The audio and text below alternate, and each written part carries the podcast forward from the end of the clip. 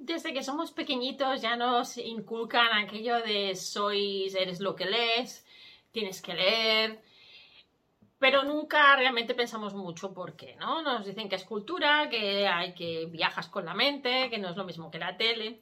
Pero la verdad es que hasta que no nos hacemos mayores no somos muy conscientes del valor que tiene la lectura y de lo que nos beneficia. Y de esto es de lo que te quiero hablar hoy. Te quiero hablar de los libros que me leí el año pasado, en, el 2021, que cambiaron mi vida y me ayudaron, me contribuyeron a mejorar mi pensamiento crítico. Así que si estás preparado, si estás preparada, este vídeo es para ti.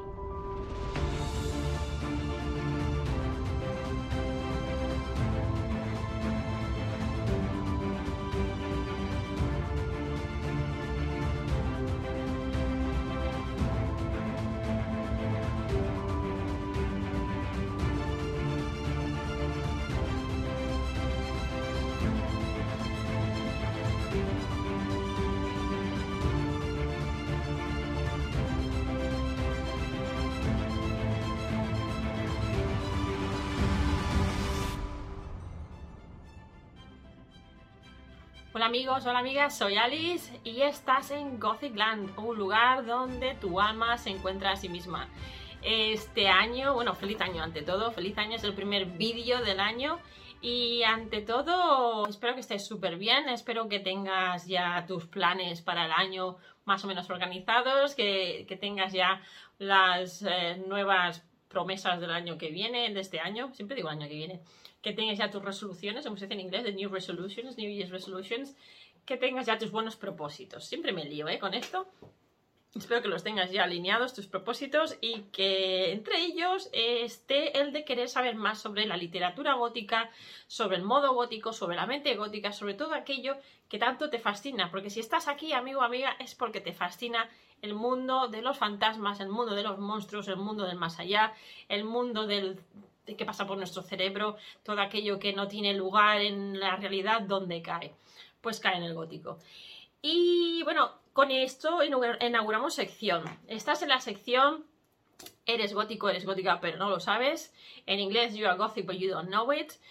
No sabía bien si continuar con mis vídeos en español, si hacer este canal bilingüe, pero como veo que tengo audiencia de los dos lados y gente que incluso habla las dos lenguas y que según le venga el día, pues escuchará un vídeo o el otro, o los dos, pues vamos a seguir con esto, porque realmente también es bello no cerrar puertas. Mm, hablando con otros bilingües, personas bilingües estas semanas, me estoy dando cuenta que no se trata de cerrar puertas, sino de ampliar y de utilizar todas las lenguas posibles. Es el doble de trabajo para mí, pero eh, vale la pena, vale la pena porque el conocimiento no ocupa lugar, eh, ocupa tiempo, pero no ocupa lugar.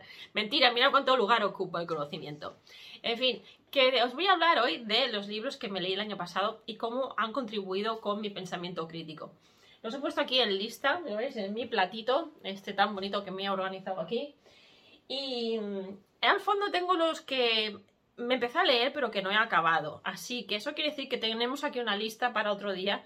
Este año quiero ser un poco más consistente con, con, comentarios de libros y reseñas, aunque no es lo mío porque ya hay muchísimos canales que hacen reseñas.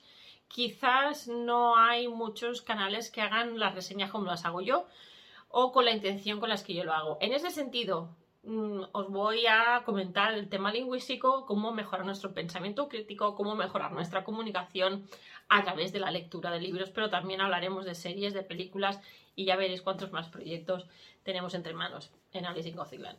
Bien, no me voy a extender mucho en este vídeo, voy a intentar por lo menos no extenderme mucho porque la explicación detallada de, cada libro está más bien en la parte inglesa. ¿Por qué? Porque resulta que muchos de estos libros no están traducidos al español. Entonces, a lo mejor me enrollo demasiado y para, las que, para los que no habláis nada, nada de inglés, igual este vídeo es un poco pérdida de tiempo.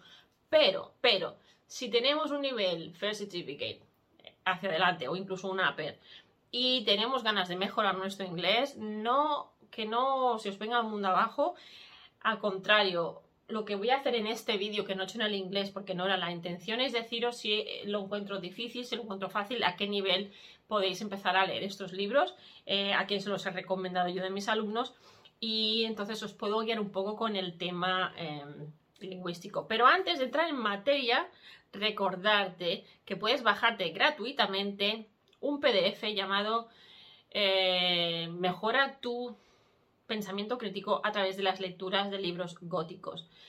Creo que lo descargable por ahora está en inglés, pero lo voy a colocar también en español. Así que vais a tener las dos versiones. La idea es de que leáis en inglés, la idea es de enseñaros inglés. Ya sé que algunos a lo mejor tenéis inglés bajito, básico, elemental, pero bueno, vamos a ver cómo va. Bien. Perfecto, pues vamos a empezar con explicando eh, libro por libro por qué empecé a leer este libro, cómo me llevó al siguiente.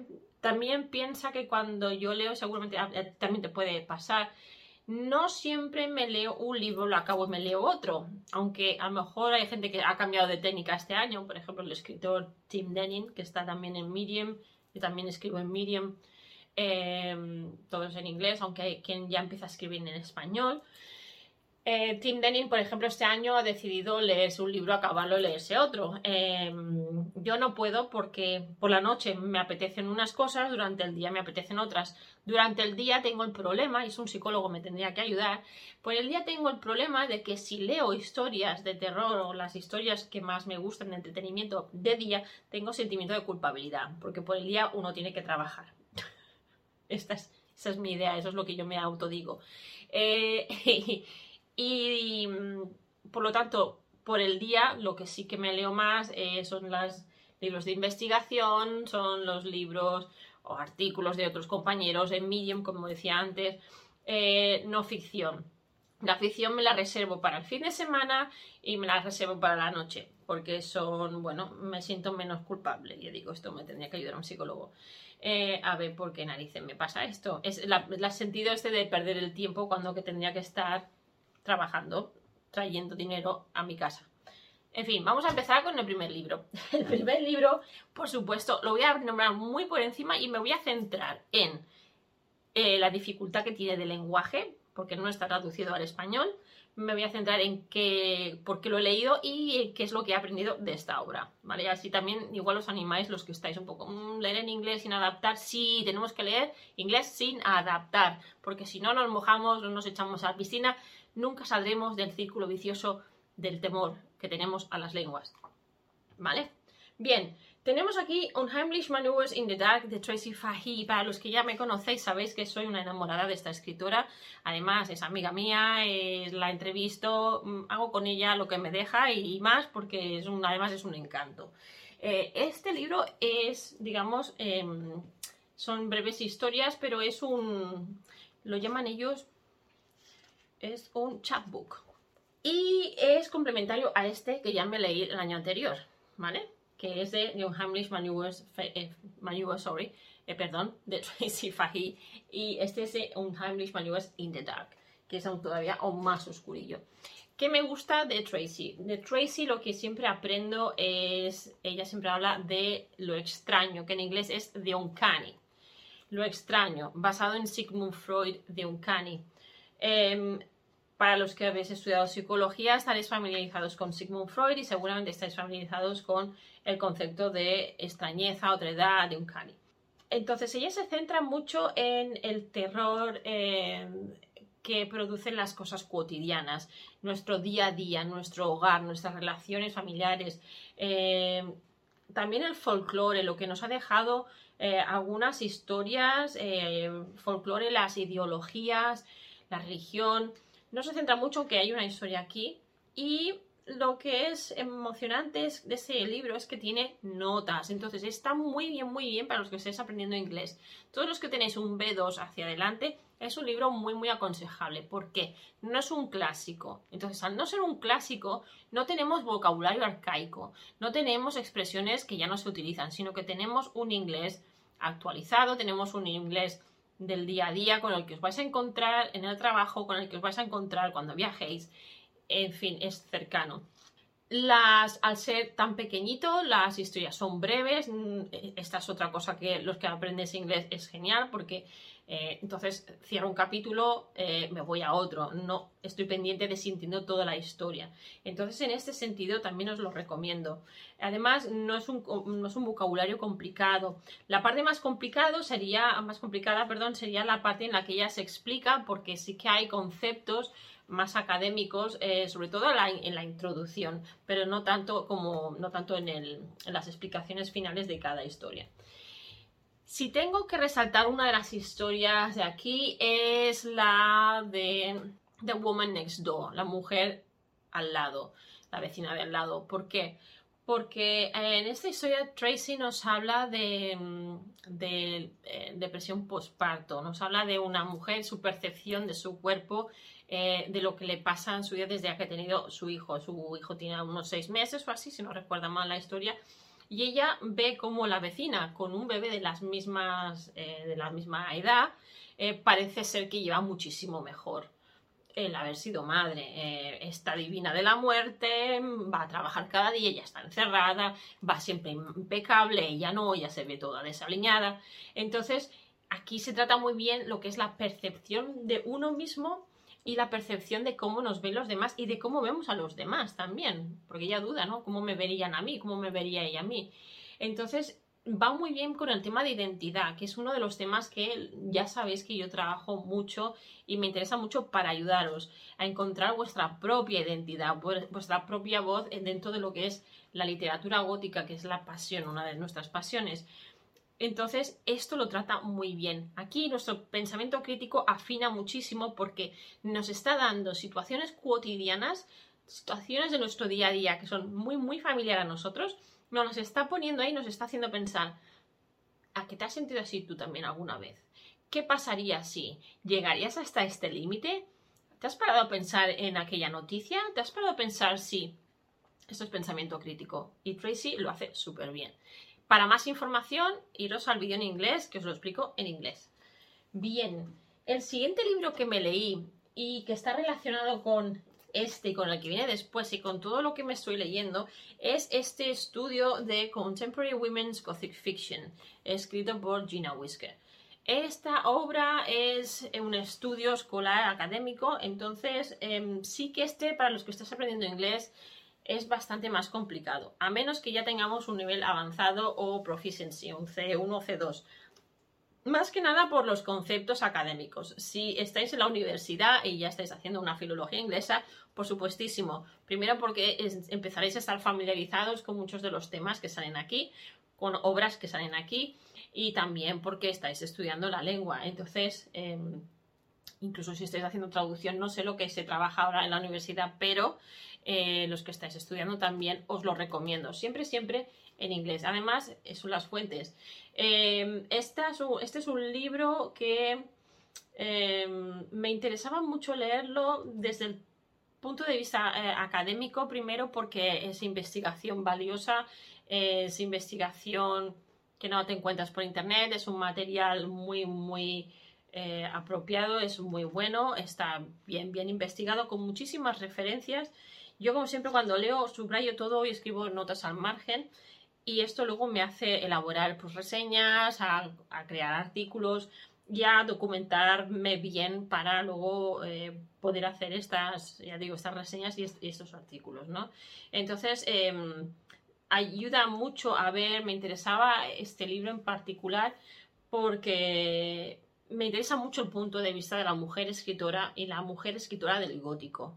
¿Por qué? Porque yo soy eh, mujer, porque me gusta lo gótico, quiero escribir mis historias, me siento eh, conectado con muchas de las obras que aquí se nombran, con las mujeres que escriben estas obras, pero también porque, eh, bueno, en nuestro país, aquí en España, pues la producción de literatura gótica no es muy, muy amplia, aún en día se está descubriendo obras, hay gente que ya se dedica al estudio, pero todavía no tenemos unos estudios góticos como se tienen, por ejemplo, en Inglaterra. De esto siempre hablo, siempre de alguna manera me quejo, ¿no? Entonces es una manera de ver también en qué momento la mujer española o alguna obra en español ha tenido influencia, eh, quizás en alguna obra mm, inglesa o americana, o si realmente todavía estamos nosotros. Eh, bebiendo un poco de otras obras y cómo nos, nos eh, afecta y cómo influencia los escritos de escritoras españolas, por ejemplo, que han escrito obras similares. Entonces, un poco de vista, claro, el pensamiento crítico aquí está en todos lados porque es una obra que te hace pensar. Además, hay una referencia al principio, piensa, que, eh, que ya digo, es una obra que está pensada en términos académicos, pero es una obra que, como nos dice aquí, nos intenta crear mm, incomodidad, intenta incomodarnos, crear incertidumbre, que es de hecho una de las características del gótico, es la incertidumbre, ya que esos son elementos eh, claves perdón, que coordinan la literatura gótica. ¿Qué pasa? Que esos son unos elementos, más abajo nos dice, que nos mm, zarandean y nos quitan nuestras complacencias, eh, las que estamos encastrados, eh, que estamos ahí como los burros, con las, con las orejeras aquí los ojos, ¿eh? y que nos, eh, nos, anima a preguntar, a hacer preguntas. Entonces, precisamente es una de las obras de, de no ficción que más he disfrutado este año porque me ha enseñado muchísimas cosas y porque me ha hecho cuestionar y hacer muchas preguntas sobre el feminismo, sobre el patriarquismo, el patriarcado, sobre eh, escrituras em, del principio, de, cuando se consideró la literatura gótica como inicio de literatura gótica con el Castillo de Otranto. Eh, en fin, aquí salen un montón de mujeres escritoras y académicas críticas de obras también. Eh, incluso tenemos aquí un apartado de, sobre los vampiros, que a los que os gusten los vampiros. Os encantaría porque nos habla del punto de vista de vampiro, pero desde un punto de vista femenino también.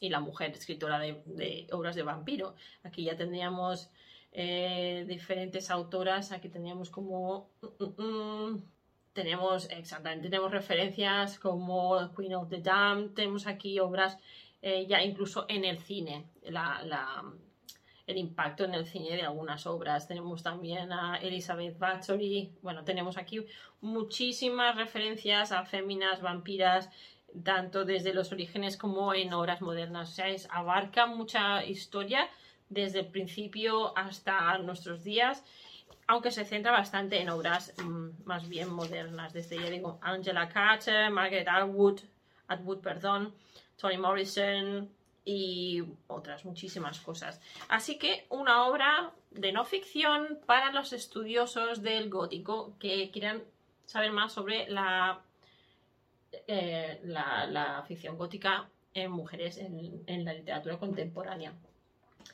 Por esto, también el libro que viene después es este. Volvemos con Tracy, Tracy Fahey, que nos habla de I Speak Myself Out, eh, me escupo yo a mí misma. Es el título de la obra, pero también da nombre a la historia última, que es con la que me siento más reflejada y la que me llega mucho más. A ver, todas me llegan de diferentes formas, pero la última, nuevamente por el tema del cuerpo femenino, por el tema de abortos naturales, em, embarazos que no llegan a término, es un tema que me toca muy, muy de cerca porque el, bueno, el no se trata. ¿eh? El tema abortos es todavía bastante tabú, las pérdidas naturales son todavía muy tabús. Ya se empiezan a ver muchas más mujeres posicionándose y hablando de estas experiencias, pero incluso entre mujeres hay todavía mucha fricción en el sentido de no es lo mismo perder un bebé no, no nato que uno que has engendrado pero que solamente tiene dos o tres semanas de vida pero que no tiene latido, por ejemplo. Como yo he vivido esto personalmente con un ectópico, luego un, embarazo no evolutivo, eh, es un tema que me llega mucho y me da igual si el bebé ha sido ya parido, si no ha empezado a, la gestación es en muy pocos días. Lo que hay que respetar es el sentimiento de la madre. Y esto Tracy lo trabaja muy bien aquí, los sentimientos a flor de piel, considerando que no es una mujer que ha tenido descendencia, no ha tenido hijos, es altamente em-, empática, ha sabido llevar muy bien la pérdida, eh, porque escuchó a una amiga a comentarle sus sentimientos y ella lo, lo cogió, lo escuchó bien y lo supo poner muy bien en una historia. Y basándose en los estudios de Cristeva realizó esta obra y la última historia que digo que es maravillosa. Es maravillosa, siempre me hace llorar, porque es muy cercana a mí, pero es maravillosa. Eh, como comentaba, esto es una obra eh, de varias historias breves em, y basados, basados en darle voz al voz femenino, de historias femeninas y darle voz a este terror inspirado por Julia Kristeva en su ensayo del 1982 The Powers of Horror, los poderes del horror. Para leerlo, se puede leer bastante bien. Nuevamente es como su, bueno, como el, pequeñito este de, de English Manuals, como son historias breves, los que estáis aprendiendo inglés no lo encontraréis difícil, pero quizás en concepto es un poco más complejo. Pero vaya, que si queréis lanzaros a la piscina, yo lo haría, nuevamente porque es una obra de una escritura moderna, es una obra que se entiende, que no tenemos complicaciones de lenguaje, el vocabulario que no se entiende lo podéis buscar, que para eso están los diccionarios y lo, recomiendo muchísimo. Además es una obra que, bueno, es que sale mi nombre también, más por nada. Aquí en The Sinister Champions sale la referencia y también sale, eh, bueno, esto a mí me emociona mucho cuando lo vi, no me lo esperaba y bueno, me cuenta entre sus su gran falange, brillante falange de mujeres que la, rodean, ¿no? de tanto escritoras, amigas como compañeras, colaboradoras en este caso. Y, en fin, es otra obra maravillosa para saber más en la sección de vídeos en inglés, por favor.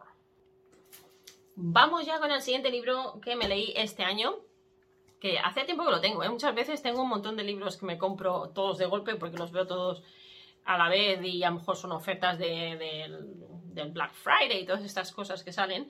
Y luego me quedo ahí con acumulando material que me lo voy leyendo a cuenta gotas y como puedo, porque la verdad es que dan mucho trabajo, pero son necesarios. Esta obra, esta obra es fantástica, no ficción, para aquellos enamorados de saber, de preguntar siempre el por qué, aquí tenemos nuestro pensamiento crítico nuevamente, los que estáis preguntando siempre por qué y queréis saber ¿De dónde se origina el terror? ¿Dónde surge el terror? ¿Dónde surge lo gótico? Esta obra es buenísima. Es Horror, a Literary History. Está editado por Xavier Dana Reyes. Xavier Dana Reyes es profesor eh, lector en la el Departamento de Literatura Inglesa y de, Literatura y Películas Inglesas en la Universidad Metropolitana de Manchester. Y también es un miembro fundador de... Esto me impresiona muchísimo porque tenemos aquí un español, eh, Xavier Valenciano. Eh, tenemos a alguien de nuestra, de nuestra tierra aquí que se fue a Inglaterra a hacer esta maravilla que es formar parte de ser miembro de, de los centros del Centro de Estudios Góticos de Manchester. A ver, se nos escapan los genios. ¿Qué pasa? ¿Qué pasa? Que tenemos que hacer algo. Se nos escapan los cerebritos a donde, a la cuna, a la cuna de la literatura gótica. En fin, con mi pena aparte os voy a comentar. ¿Por qué me gusta eh, esta obra? Esta obra nos hace pensar eh, no solamente en los orígenes del terror, que esta es muy buena también para los que estamos aprendiendo, los que estáis aprendiendo inglés eh, hay una diferencia en inglés entre horror, terror y lo gótico. Lo que ellos llaman horror, nosotros llamamos el terror. ¿Vale? Pero también tiene la palabra terror. Entonces, al principio de la obra esto se describe súper bien. Eh, Xavier Aldana aquí es un mago de, las explicaciones y nos explica qué es ficción de, terror. Eh, nos habla del origen etimológico de las palabras, eh, nos habla de que viene del verbo horrere, que quiere decir temblar o, sacudirse, también es aquella sensación de que se nos ponen los pelos de punta. Bueno, él nos pasa por todo este, este previo preámbulo para ponernos un poco en el, en el, sitio que necesitamos estar cuando empezamos a hacer un acercamiento a lo que es la literatura de terror eh, y al cine de terror y su evolución desde los orígenes. Pero también nos habla del eh, origen de la literatura gótica. ¿Por qué? Porque el, horror, el terror sale de la literatura gótica. La primera obra que se considera gótica como habréis eh, escuchado en mis vídeos anteriores del año pasado cuando hablaba de los diferentes periodos, es el Castillo de Otranto de Horacio, Horace Walpole, vamos a decirlo bien, no vamos a traducir los nombres. Eh, aunque se haga una obra considerada como la primera obra de literatura gótica, tenéis que pensar que antes de Horace Walpole teníamos los poetas de cementerio, que ya hablaban del terror, del horror, del cuerpo humano, la descomposición cuando nos morimos. Pero anterior a ellos teníamos también a, Hamlet, teníamos a Shakespeare, teníamos las obras de Shakespeare, que también, perdón, nos hablaba de fantasmas, nos hablaba del horror del cuerpo, nos hablaba de folclore, nos hablaba de, nos hablaba de creencias. O sea que no era nuevo a, a Walpole todo esto, ya había una historia.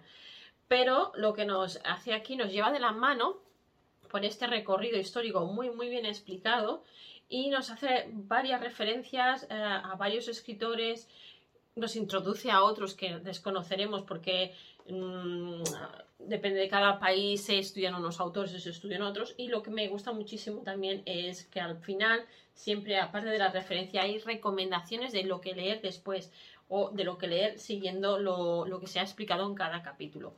Es una obra pensada para personas que académicamente a lo mejor pues no están familiarizadas con los términos, por lo tanto es muy cercana, es muy coloquial, es muy formal, es correctísima, está bien estudiada, por lo tanto es una referencia rigurosa, es unos estudios rigurosos y es, de alto valor. Mm, no podemos leer varias veces y siempre le sacaremos algo. Em, entonces, pensamiento crítico como decía, nos hace pensar no tan solo en el, en el, uso de la lengua, sino las percepciones que tenemos del horror, del terror, cómo se ha llevado esto al cine también, cómo se han ido adaptando y cómo nos llega todo esto filtrado ya a día de hoy. Pasando, ya digo, desde, desde eh, Horace Walpole, que era el primero, pero también tenemos a los poetas de cementerio, que eran anteriores, tenemos a... Mm, Edgar Allan Poe, nos habla también, nos hace referencias de Stephen King, por supuesto. Entonces tenemos tanto referencias de las Islas Británicas como de eh, América, Estados Unidos, pero también tenemos lo que ya se ha ido haciendo después con estas obras, con algunos clásicos, como las de construcciones, como tenemos en, Pride and Prejudice, eh, no me sale en castellano. Em, Orgullo y Prejuicio eh, y Zombies. Tenemos una obra así. Lo que pasa es que no sé si está en español, creo que está simplemente en inglés. Pero bueno, nuevamente, si os gusta el tema del terror, os gusta lo gótico y estáis aprendiendo inglés, pues esta obra se tiene que leer en inglés porque no está traducida. Para más información, el vídeo en inglés y así hacéis oreja. La siguiente obra que me leí eh, fue esta, que no es tampoco no es ficción, y diréis, ¿y por qué? Bueno, mm, David Castleton es un autor que me leí, eh, fue el primer autor que me leí cuando empecé a escribir y a colgar posts en Twitter en el 2018, octubre del 2018, y es el primer autor que leí ya, como decía antes. Entonces, eh, lo que primero que leí de David fue ficción, luego nos conocimos en una entrevista em, llevada a cabo por Marietta Evans en The Royal Dogs, em, en la parte del, club de historia. Y bueno, ya ah, nos conocemos hace tiempo y siempre tenemos conversaciones sobre escritos y, y bueno, y también pues ya te haces amigos de los autores. Eh, también lo entrevisté en mi canal, en fin, que con David, bueno, pues tengo un cariño entrañable también, muy peculiar. Esta obra de Church Curiosities, Strange Objects and Bizarre Legends, es precisamente pues lo que pone, ¿no? Que es de extraños, eh, curiosidades de eclesiásticas, objetos extraños y otras curiosidades y leyendas que encontramos. Me parece muy interesante porque eh, Inglaterra está llena, bueno, Gran Bretaña está llena de catedrales y de iglesias. Y en cada una de ellas nos encontramos con elementos que yo llamaría paganos en algunos casos, como calderos de brujas, como, eh, bueno, sí que nos encontramos, por ejemplo, pues calaveras, nos encontramos monos, ya nos encontramos reliquias, que esto sí que es sagrado, pero conviven con cosas no sagradas. Entonces eso es lo que me parece bastante chocante. Em, si veis por aquí, por ejemplo, alguna foto, esto es de un pozo que se consideraba que tenía aguas... aguas eh, curativas, eh, entonces claro, se mezcla un poco el folclore, las leyendas, eh, los gigantes, una serie de, cosas. A mí lo que me llama mucho la atención, veis que tengo siempre notas porque son las páginas o que me interesa comentar o estoy haciendo algún artículo.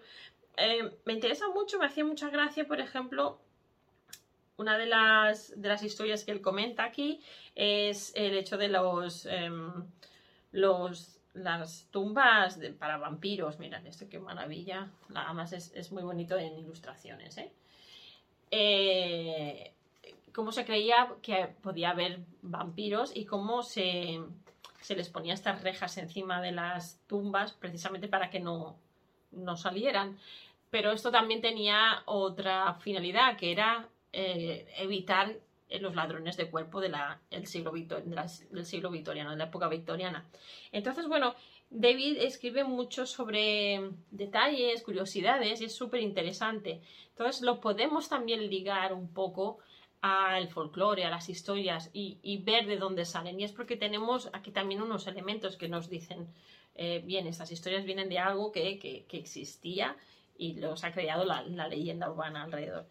En cuanto al nivel, nuevamente es una obra que se lee fácilmente, primero porque no es pesada, está dividida en secciones, no es altamente complicado, así que si tienes un nivel B2 en adelante se puede leer, no es demasiado complejo, es, es una obra que está orientada a cualquier tipo de lector que tenga curiosidad sobre las, bueno, extrañas eh, efigies y, bueno, y cosas, curiosidades eclesiásticas en general y escultura. Entonces aquí también vemos un poco el vocabulario a través de la mentalidad, la cultura del país, se aprenden también muchísimas cosas. Vamos por la siguiente obra. Bueno, vais a decir, esta mujer está chalada. La Bella y la Bestia. ¿Qué tendrá que ver la Bella y la Bestia con la literatura gótica? Bueno, esta es una adaptación eh, hecha por Jean-Marie La Prince de Beaumont. Eh, seguro que lo he dicho fatal, pero esta es súper corta. Ya veis qué pequeñita. Yo pensaba que cuando la compré que me iba a encontrar con un tocho. Y no, porque es una adaptación, porque la historia original la escribió otra señora con quien comparto fecha de nacimiento. No año, pero día, 28 de noviembre. Y esta, la original, era Gabrielle Suzanne Villeneuve, si no me equivoco. Era la escritora original con quien comparto fecha de nacimiento. Y esta era una de las cosas que me quería leer hace mucho tiempo, precisamente porque, influenciada por Disney, uno se da cuenta de todos los elementos góticos que aparecen. Desde la mm, que tenemos la bestia que tiene una maldición, una maldición. Tenemos mm, brujería, tenemos em, cosas de casas, eh, los, instrumentos de casa que tienen también la maldición que están, que hablan. Tenemos eh, en, el obra original eh, la, la, bella tiene familiares, tiene hermanas y tiene un hermano. En la Disney no, pero aquí sí que tiene familiares. La cosa se, se, interpone un poco. Tenemos herencia. Mm, la cosa se complica, no se interpone, la cosa se complica un poco. Tenemos herencias, tenemos que se tiene que casar, tenemos aquí una serie de elementos del, siglo XVII, el siglo XVIII, al principio del XVIII, eh, que en Francia, muy influenciada también por la literatura gótica, la literatura inglesa, tenemos una obra que bueno, está cargada de elementos bastante oscuros. Me llamó mucho la atención descubrir que la bella, la bestia, la bestia realmente existió. Su nombre era Petrus Gonsalvus, ¿me lo he dicho bien? Petrus Gonsalvus, exactamente. Era el, en quien estaba inspirado la obra. Y sufría de una enfermedad llamada hipertricosis. Eh, una enfermedad en la que todo el cuerpo está lleno de vello, vello capilar. entonces, eh, si buscáis a Petrus, lo veréis que parece un hombrecito, un hombre lobo. Mm, lo dibujaban con solo la cara, y la, definición de la enfermedad es que el vello sale, es corporal, es por todo el cuerpo. Pero en las, en las fotos, en, los cuadros, sale con las manos eh, normales, no tiene vello. Pero me, me, causa mucha curiosidad porque todas las historias están inspiradas en algo real o una adaptación de algo real. Y esta no es diferente. Esta también es un poco triste la historia. Eh, os la recomiendo que la, que la busquéis porque, bueno, basado en la en este personaje, en esta persona con esta con estas características, con esta enfermedad, se le trató de... tuvo una buena vida porque se le trató un poco como el monito de la corte. Se llevó a la corte para darle una vida estar, dar una vida bien, pero era un poco aquella cosa que se ponía ahí pues para admirar, para ver era un poco el de diversión de la corte, lo cual fatal, fatal. Los derechos humanos aquí se habrían tirado encima, pero no existían entonces. Lo curioso es, una de las curiosidades es que la bella también existió y era una, bueno, es la mujer con la que hicieron casarse. Eh, un matrimonio de conveniencia. Tuvieron siete hijos juntos, los hijos también heredaron la enfermedad del padre y también siguieron la mala suerte de que los repartieron por ahí, los regalaron, eran un poco, ya decía, ya digo antes, como un monito de, diversión. Eh, entonces tenemos, es muy interesante lo que uno puede escarbar, lo que hace el pensamiento crítico, que es ni más ni menos que hacerte preguntar por qué, por qué, por qué, seguir indagando y encontrar el origen muchas veces de por qué se escriben ciertas cosas que me parece también muy interesante. He aprendido mucho con esto, aunque sea pequeñito. ¿Veis cuántas cosas he ido rascando? La siguiente obra, Shirley Jackson, cómo no, The Haunting of Hill House. ¿Por qué me ha dado por leerme esto? Bueno, guiada, llevada por un par de cosas. Primero por Netflix, por supuestísimo, porque tenemos la versión de Netflix, la versión, que no es exactamente la obra que hay aquí. Eh, y también porque es una de las lecturas favoritas de Tracy. Entonces, como siempre me la nombraba, pues yo quería también ver por mí misma qué tenía de maravilloso esta obra. Y sí, esta edición que tenéis aquí es, de, es una edición especial, la Penguin, mm, conmemorando no sé cuántos años de la autora, me parece. Eh, es una edición limitada, por lo tanto, me parece que ya no la vais a encontrar así, porque una alumna mía le intenté que comprara esta para, para para seguir las mismas páginas y eso me parece que no la encontró, ahora no lo recuerdo bien.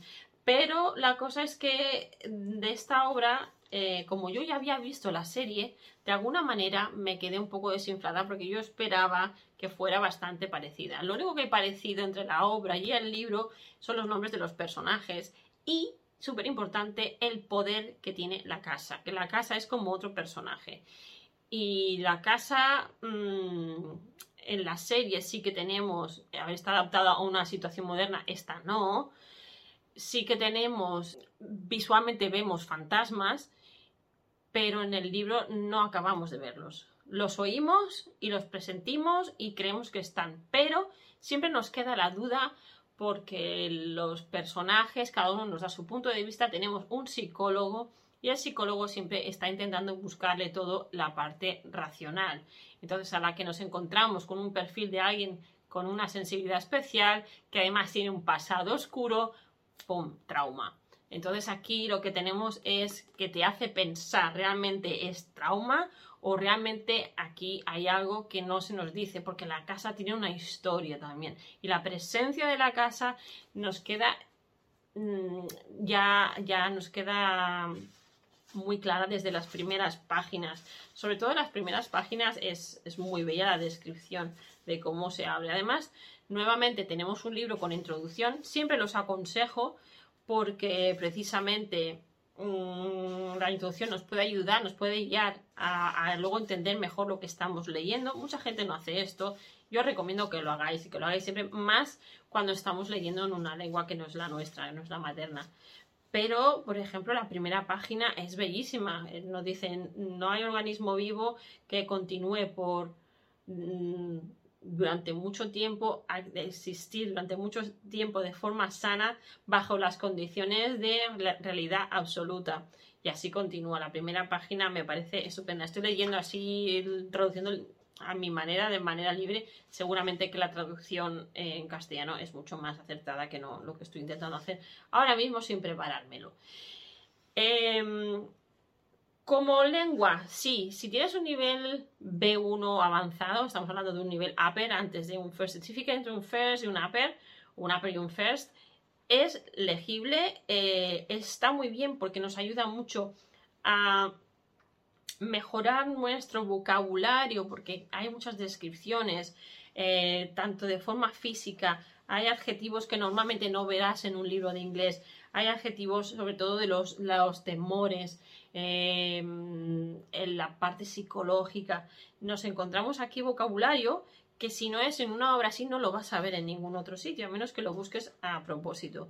Eh, hay también diálogos entre los personajes, la cual cosa nos ayuda bastante agilizar lo que pasa. Y si encima hemos visto la obra, hemos visto la serie, pues ¿qué pasa? Que como estamos constantemente comparándolo, pues nuestro pensamiento crítico está funcionando ahí, está diciendo, a ver, ¿por qué hay esto aquí? ¿Por qué está aquello allí? Y también empezamos a decidir qué es lo que nos gusta más de una y de otra.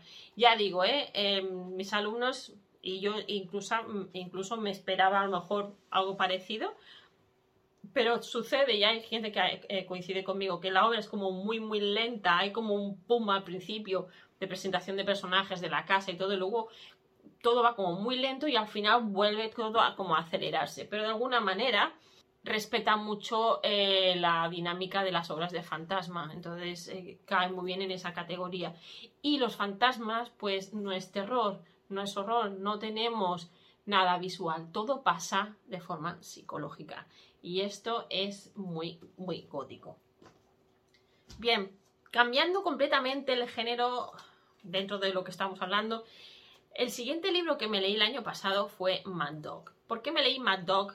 De mi amigo J.A. Park, amigo colaborador, eh, alguien que admiro muchísimo también. Eh, J.A. Park de Sinister Horror Company es el eh, mm, editor, publicista de la compañía, de la empresa. escribió esta obra, fijaros bien, escribió esta obra debido a un trauma infantil del hombre lobo. del hombre lobo después de haber visto Thriller de Michael Jackson. Fijaros cómo los traumas y cómo lo que nos impacta de pequeños se puede convertir en una obra. Me parece maravilloso porque aquí lo que nos, de lo que nos habla J.A. Park es de que todos somos monstruos en la parte de adentro. todos somos monstruos de alguna manera u otra hace muy bien este contraste del monstruo físico con el monstruo psicológico. Está basado en un asesinato muy cruel, no sabemos si el monstruo es un monstruo o es un asesino en serie. Eh, acogen a alguien y lo meten en la prisión. Eh, y es una historia narrada desde el punto de vista de la escritura de, de diarios. ¿eh? Entonces, está escrito en formato de diario, por lo tanto, no tenemos una sola voz. Tenemos múltiples voces contándonos la misma historia desde diferentes puntos de vista. Es un poco como en el cine, tenemos estas diferentes cámaras y tenemos estos diferentes personajes y son eh, interrogados y son cuestionados y son entrevistados para hablarnos de la misma historia. Entonces, es muy sangriento porque estamos en una prisión Se nos mezclan, se junta la historia del hombre lobo con la historia de una fuga de la prisión. Em, más bien no queda libre ni el, ni el apuntador, se escapan algunos, pero es una obra que, bueno, que aquí Justin pues trabajó este temor suyo por eh, Michael Jackson cuando se convierte en hombre lobo en thriller y trabajó muy bien la situación de la prisión, se informó, se documentó muy bien y es una obra que trabaja el folclore, trabaja los aspectos paganos con la ciencia, con las creencias y con las percepciones, tanto mm, nuestras de nosotros mismos como de las, eh, las percepciones también de los demás. Bien. La siguiente obra también de Justin Park es The Company of Words. Ah, por cierto, fácil de leer, ¿eh? Vocabulario, muchas palabrotas, eso sí, hay muchas palabrotas, pero todo es importante aprenderlo por si algún día las oímos que nos sepamos defender y sepamos de lo que nos están diciendo, de lo que nos están hablando. The Company of Words, eh, también de Justin Park. Esta obra em, es mucho más, es, más pequeñita, como veis. esta es una edición bastante más de calidad, la compré así porque tenía notas, era una edición especial y bueno, eh, siendo Justin, pues compré esta obra para ser también una de las primeras personas que se la leía y hacía una reseña. Un poco aquí también el, ego de cada uno. ¿eh?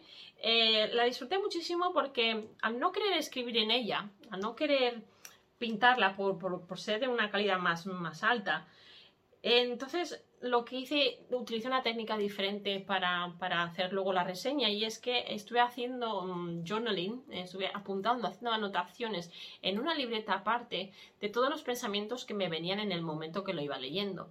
Y luego lo contrasté, lo comparé con las notas del autor al final. Total, que me salió una reseña bastante acertada, una de las reseñas con las que estoy más contenta. Incluso él estaba muy contento porque eh, señalé ahí todos los aspectos góticos de la historia Nuevamente tenemos una historia que puede tener varios finales, que juega mucho con nuestra psicología, que no nos acaba de enseñar, pero nos muestra sonidos, nos muestra olores, eh, no sabemos hasta qué punto el personaje sufre una locura, es esquizofrénico o son recuerdos del pasado. Aquí tenemos mucho la, la influencia de Tracy Fahey y es una obra que, bueno, te puede dejar un poco frío porque no te esperas el final y te das cuenta que te han manipulado, pero también es una manera, si eres escritor, eres escritora, de decir, ah, esto es muy, está llevado muy bien, no se ha dejado ningún cabo suelto y este escritor me hace conmigo lo que quiere. Entonces está muy bien para, para, hacer este análisis intenso. No penséis que porque una obra sea pequeña no le vamos a sacar provecho, sino que va a depender mucho de cómo hagamos la lectura. Cómo leáis es muy, muy importante. Bien, y por último, tenemos aquí una obra, esta sí que está en español, seguramente que muchos la conocéis, Carlos Ruiz Zafón, La sombra del viento, obra maravillosa. Eh, se lee muy, muy rápido, muy fácil, porque no es nada complicada y engancha mucho. Es complicada en la trama, porque hay muchos personajes y la trama es compleja, pero es una de aquellas obras que te deja un buen sabor de boca como si te gusta Carmen Laforet, nada de Carmen Laforet, es una obra que te deja con esta misma sensación o una sensación parecida. Además, eh, está basada en el 1945, tenemos aquí una Barcelona de posguerra, tenemos una, una Barcelona eh, de, de la primera mitad del siglo XX, eh, vemos aquí las penurias, el esperpento que todavía, aunque el esperpento pertenece a Valle Inclán, eh, eh, todavía lo tenemos heredado y todavía lo utilizamos en las obras, lo utilizamos en los personajes. Carlos Ruiz Zafón desafortunadamente ya no está entre nosotros, pero, pero él nos deja la esencia de nuestro país, nuestra cultura, de las, las clases sociales, la, la parte aquella más oscura, más enraigada con el esperpento. El español cuando se ríe de sus penas hace guasa, pero es, es, un, es una crítica social al final, es una crítica dura y es una crítica eh, de rabia, pero a la misma vez es grotesca. Entonces es, una obra muy bella con muchos elementos góticos.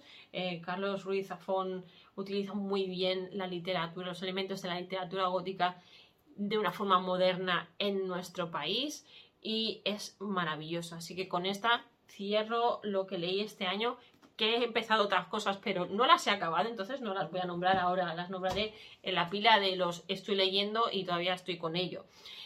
Eh, recuerda que si quieres continuar trabajando tu pensamiento crítico, lo puedes hacer descargándote mi PDF, mi PDF gratuito. Eh, se llama eh, Mejora tu pensamiento crítico a través, o trabaja tu pensamiento crítico a través de la literatura gótica. Es un descargable que puedes, eh, está en inglés de momento, pero la subiré también en español. Y es una, bueno, es, una guía en la que te llevo de la mano, dependiendo del nivel que tengas de inglés, para que mejores tu lectura. No solo está pensado para los que estáis aprendiendo una segunda lengua, a lo mejor estás aprendiendo español, sino también para los que no sois, eh, que ya tenéis, domináis la lengua, pero queréis mejorar o queréis trabajar más los textos, queréis trabajar más el vocabulario. Y allí os doy también unos consejos de cómo leer, cómo negociar luego en nuestro tiempo en hablar con otras personas, formar parte de grupos, en fin, hay muchísimas maneras eh, en las que podemos trabajar. Así que, bueno, muchísimas gracias por estar aquí en este primer episodio de, de este año 2020. Bienvenidos al estreno de sección. Eres gótico, eres gótica, pero no lo sabes y bueno, que vamos a seguir en búsqueda de nuestra alma a través de lo gótico, de nuestras series favoritas, de nuestros libros favoritos y desarrollando nuestro pensamiento crítico a la vez que mejoramos nuestra comunicación, porque todo, todo está relacionado. Así que muchas gracias, hasta la próxima, un beso muy fuerte. Chao amigos.